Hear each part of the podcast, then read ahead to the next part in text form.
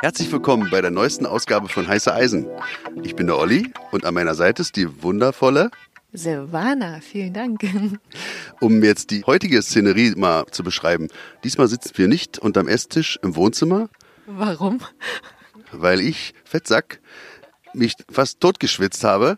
Und heute sitzen wir abgedunkelt in einer Art Agentenübertragungstisch. Äh, Situation. Situation, richtig. Ich sag's mal, wie es ist. Wir sitzen im Kleiderschrank. Der Olli hat hier wirklich was ganz Tolles gebastelt, also Türen auf und äh, Decken drüber und jetzt haben wir hier mehr Luft zum Atmen und vor allen Dingen können wir aufrecht sitzen. Ich glaube, das ähm, könnte dem Podcast ganz gut tun und unserem Gehirn, weil die Durchblutung war dann teilweise schon gestört bei der letzten Aufnahme. Absolut, aber es darf uns wirklich hier keiner beobachten. Aber es geht auch gar nicht, ist ja alles abgehangen. Aber es hat schon etwas von so einem schlechten Agenten-Thriller. Ich fühle mich richtig cool. Vor allen Dingen, weil du das gebaut hast. Oh, du bist oh, so ein toller Architekt.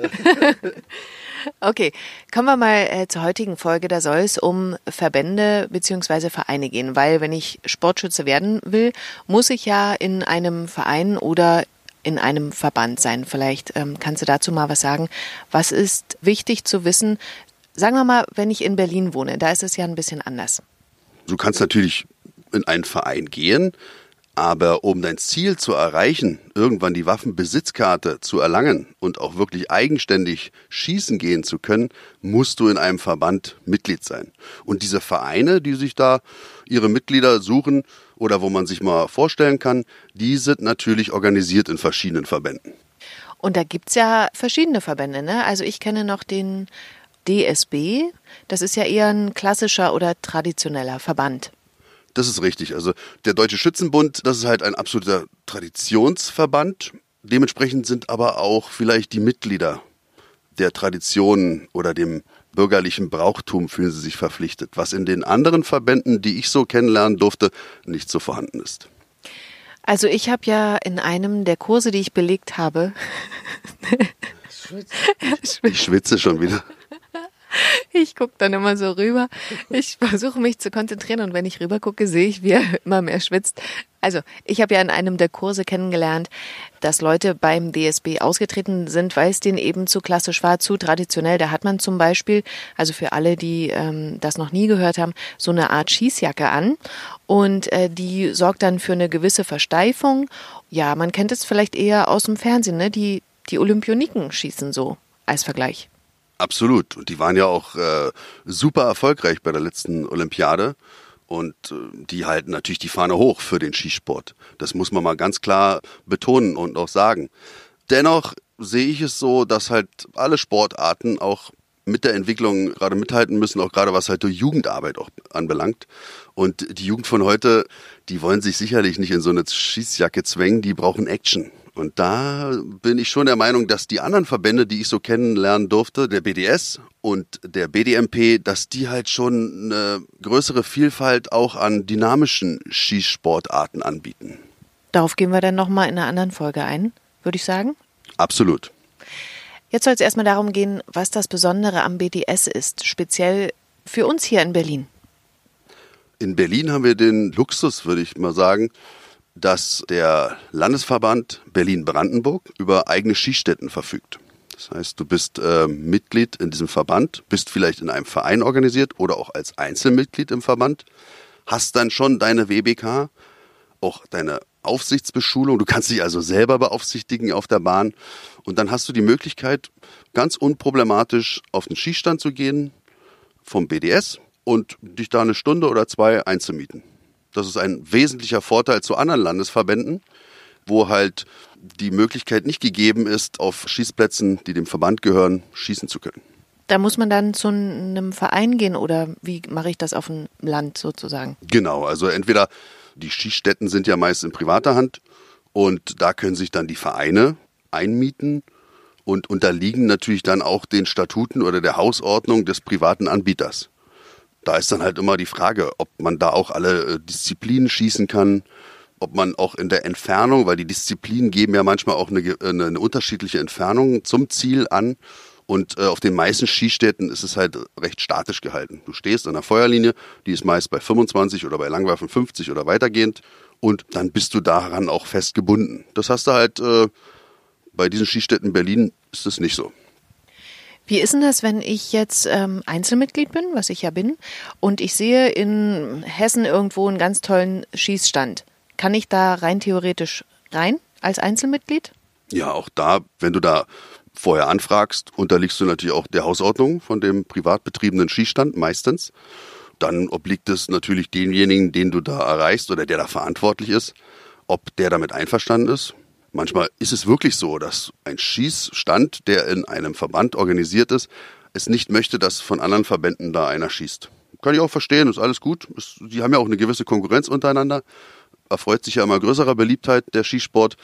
Aber die meisten, klar, dann kannst du natürlich darauf gehen und große Unterschiede in den Disziplinen gibt es jetzt nicht, also was jetzt die Sicherheit betrifft, ist ganz klar. Die Sicherheit steht an erster Stelle und wenn man diese Statuten halt beachtet, dann kann man natürlich dann auch da schießen gehen. Kommen wir nochmal auf den Verband an sich zurück. Mit was für Kosten muss ich denn rechnen beim BDS?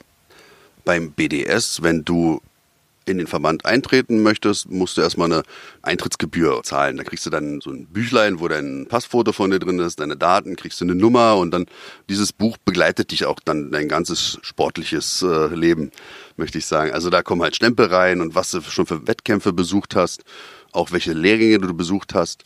Und das will sich der Verband natürlich bezahlen lassen. Das geht alles an den Bundesverband. Im Landesverband musst du auch noch einen Mitgliedsbeitrag bezahlen. Und das liegt jetzt beides zusammengerechnet bei 75 Euro. Einmalig. Und dann hast du einen Mitgliedsbeitrag als Einzelmitglied im BDS, der ist für den Landesverband und der ist bei 65 Euro im Jahr. Und wenn ich jetzt eben Vereinsmitglied bin, dann muss ich wahrscheinlich nochmal so Vereinskosten zahlen, mal abgesehen von diesen BDS-Mitgliedschaft. Aber das macht dann jeder Verein für sich. Fast korrekt. Wenn du in einem Verein bist, zahlst du weniger Mitgliedsbeitrag im Jahr. Du zahlst dann wesentlich weniger. Du musst natürlich dann noch den Vereinsbeitrag sicherlich zahlen, aber der ist dann auch wieder unterschiedlich. Jeder Verein hat ja eine Satzung und jeder Verein handhabt das anders. Grundsätzlich zahlst du 23 Euro als mittelbares Mitglied im Landesverband, wenn du in einem Verein bist. Dann kommt natürlich noch die Kosten für den Verein auch dazu. Aber du gehst meistens gehst du besser raus, also preiswerter ist es schon, wenn du in einem Verein organisiert bist. Wie ist denn das also ich meine, du hast ja gesagt, du warst hier in Berlin noch nicht in einem Verein, oder? Doch, ich war in äh, zwei Vereinen. Ich war ja Anfang der 90er im BDMP, da war ich auch in einem Verein. Das nennt sich Bund Deutscher Militär- und Polizeischützen, obwohl jetzt dahin sind nicht nur ehemalige oder aktive Mitglieder der Polizei oder der Bundeswehr. Also da kann eigentlich jeder eintreten. Aber die nennen sich halt so. Und da war ich Mitglied auch in einem Verein und wo ich dann den Sport habe ruhen lassen, bin ich dann in den BDS eingetreten. Und da war ich in zwei Vereinen, habe dann aber nach Jahren dann entschieden, dass ich als Einzelmitglied meine sportlichen Ziele besser erreiche, wenn ich mich alleine darauf fokussiere und nicht abhängig bin von gewissen Trainingsterminen oder halt auch jeder Verein definiert sich ja selber über seine sportlichen Ambitionen und da lag ich nicht immer auf einer Linie mit den Vereinen, wo ich Mitglied war. Worauf ich eigentlich hinaus wollte, war, gibt es da irgendwelche Rituale in solchen Vereinen? Also so, was weiß ich, Aufnahmerituale, man muss irgendwas Ekliges trinken oder so? Das ist mir nicht bekannt, aber ich kann es mir nicht vorstellen. Man muss sich ja so vorstellen, alle haben dasselbe Ziel, wollen den Sport da ausüben, aber kennen sich nicht. Und da kommst du halt dahin und dann sind es, glaube ich, das sind ja meistens dann auch gestandene Menschen. Also die, äh, die geistige Reife sollte dann schon da sein. Aber ich, man kann ja nichts ausschließen, aber so Rituale wie beim Militär wird es da sicherlich nicht geben. Ich habe jedenfalls sowas noch nicht erlebt und ich würde das auch nicht mitmachen. Was ich nicht ganz ausschließen will oder kann, denke ich mal, ist im ländlichen Gebiet. Da ticken die Uhren sicherlich anders. Da hat auch ein Schützenverein einen ganz anderen Stellenwert, ganz klar. Und tragen die da Trachten? Ja, ich glaube schon, ja. Also es gibt auch so einen Verein, da bin ich auch äh, regelmäßig. Ganz nette Menschen sind es. Und deswegen hüte ich mich davor, die irgendwie zu verurteilen, wenn die da ihre Uniform tragen und dann halt auch bei so einem Anlass, beispielsweise so ein Straßenfest, dann da aufmarschieren. Also hört sich furchtbar an, aufmarschieren. Also die laufen da lang und tragen ihre Fahne oder was ist das und haben halt Orden dran, wofür auch immer die sind. Aber die haben halt Spaß, die Jungs. Und ich finde es toll, wenn die Menschen glücklich sind und sich dafür begeistern können, was sie halt toll finden. Und das gibt es auch in Berlin. Und auf ländlicher Ebene hat natürlich in, in so einer Dorfgemeinschaft so ein Schützenverein schon einen gewissen Stellenwert. Das darf man nicht vergessen. Was ist denn wichtig? Du bist ja ausgetreten aus dem Verein, hast du vorhin gesagt. Da gibt es ja was Wichtiges zu beachten, dass man sich dann eben irgendwie wo melden muss, wenn man nicht mehr zum Verein gehört, richtig? Ja, in Berlin ist ja die Waffenbehörde das Landeskriminalamt. Und die wollen natürlich wissen, was sind deine Ziele, was hast du vor, also wie entfaltest du dich da sportlich, was machst du mit den Waffen? Du kannst ja nicht einmal irgendwann mal ein Bedürfnis, nennt sich das, dann abgeben und dann hörst du nie wieder was von denen. So ist es nicht. Die wollen schon wissen, was mit den Waffen gemacht wird, wie oft du zum Training gehst, wie oft du an sportlichen Veranstaltungen teilnimmst. Das ist alles interessant, finden die alles super. Dann wollen die natürlich auch wissen, in welchem Verein bist du organisiert oder bist du Einzelmitglied. Und wenn du dich gar nicht darum kümmerst, dann hast du natürlich äh, auch ein Problem mit denen. Logisch. Heißt, was passiert dann? Na, die nehmen dann schon Kontakt zu dir auf. Also der Verband steht ja auch im engen Kontakt zum LKA. Und sollten die jetzt keine Informationen über dich erhalten, was ist denn mit dem? Und der ist jetzt in keinem Verein angesiedelt, ist auch kein Einzelmitglied. Wisst ihr irgendwas? Und dann geht es auch ganz fix, dass sie sich bei dir melden, auch mal vielleicht eine Kontrolle machen, aber auf jeden Fall dich auch dann vorladen. Also schriftlich kriegst du dann schon Post und wenn du da auch jetzt denkst, du kannst hier machen, was du willst oder so, das ist halt nicht. Dann nehmen die dir auch dann die Sportgeräte, die Waffen dann wieder weg, ganz klar. Besser ist? Auf jeden Fall. Eine staatliche Kontrolle muss sein. Und jeden, den ich kennenlernen durfte, der Schütze ist, der akzeptiert es auch so und der findet es auch richtig. Kommen wir mal zur letzten Frage, die ich habe. Wie ist denn das mit Wettkämpfen? Auf welchen Ebenen finden die denn statt? Die unterste Ebene ist der ganz persönliche Wettkampf mit sich selbst, mit seiner Frau auch. ich äh, bin noch nicht so gut wie Olli, das muss ich mal dazu sagen. Aber ich gebe mir Mühe. Und wir haben ein persönliches Battle bei jedem Wettkampf, dass ich versuche, an seine Punktzahlen ranzukommen. Und ich glaube, einmal habe ich schon geschafft, dass ich einen Punkt besser war, oder?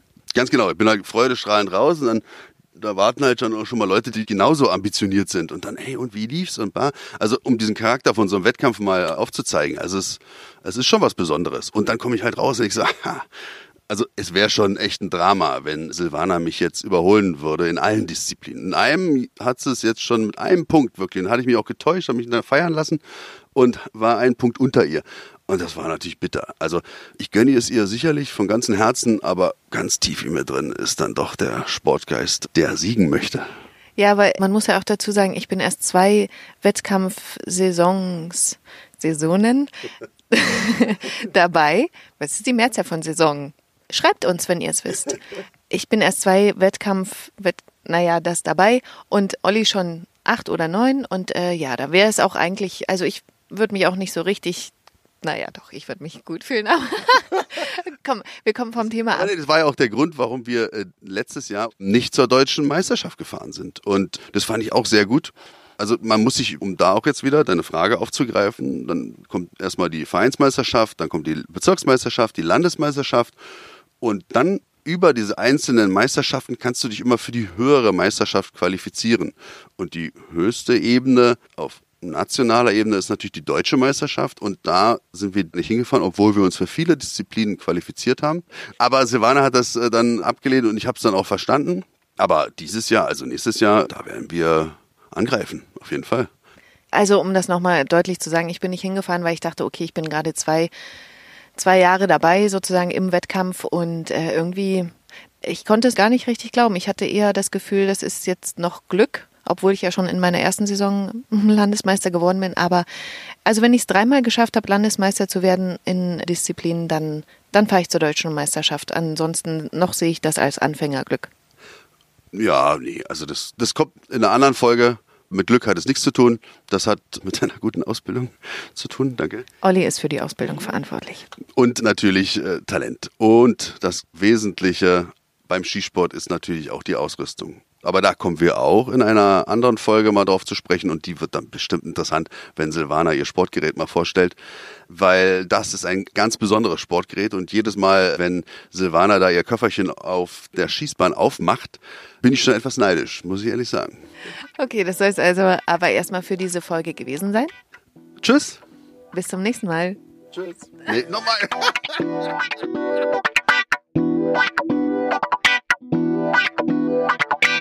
What? What? What? What?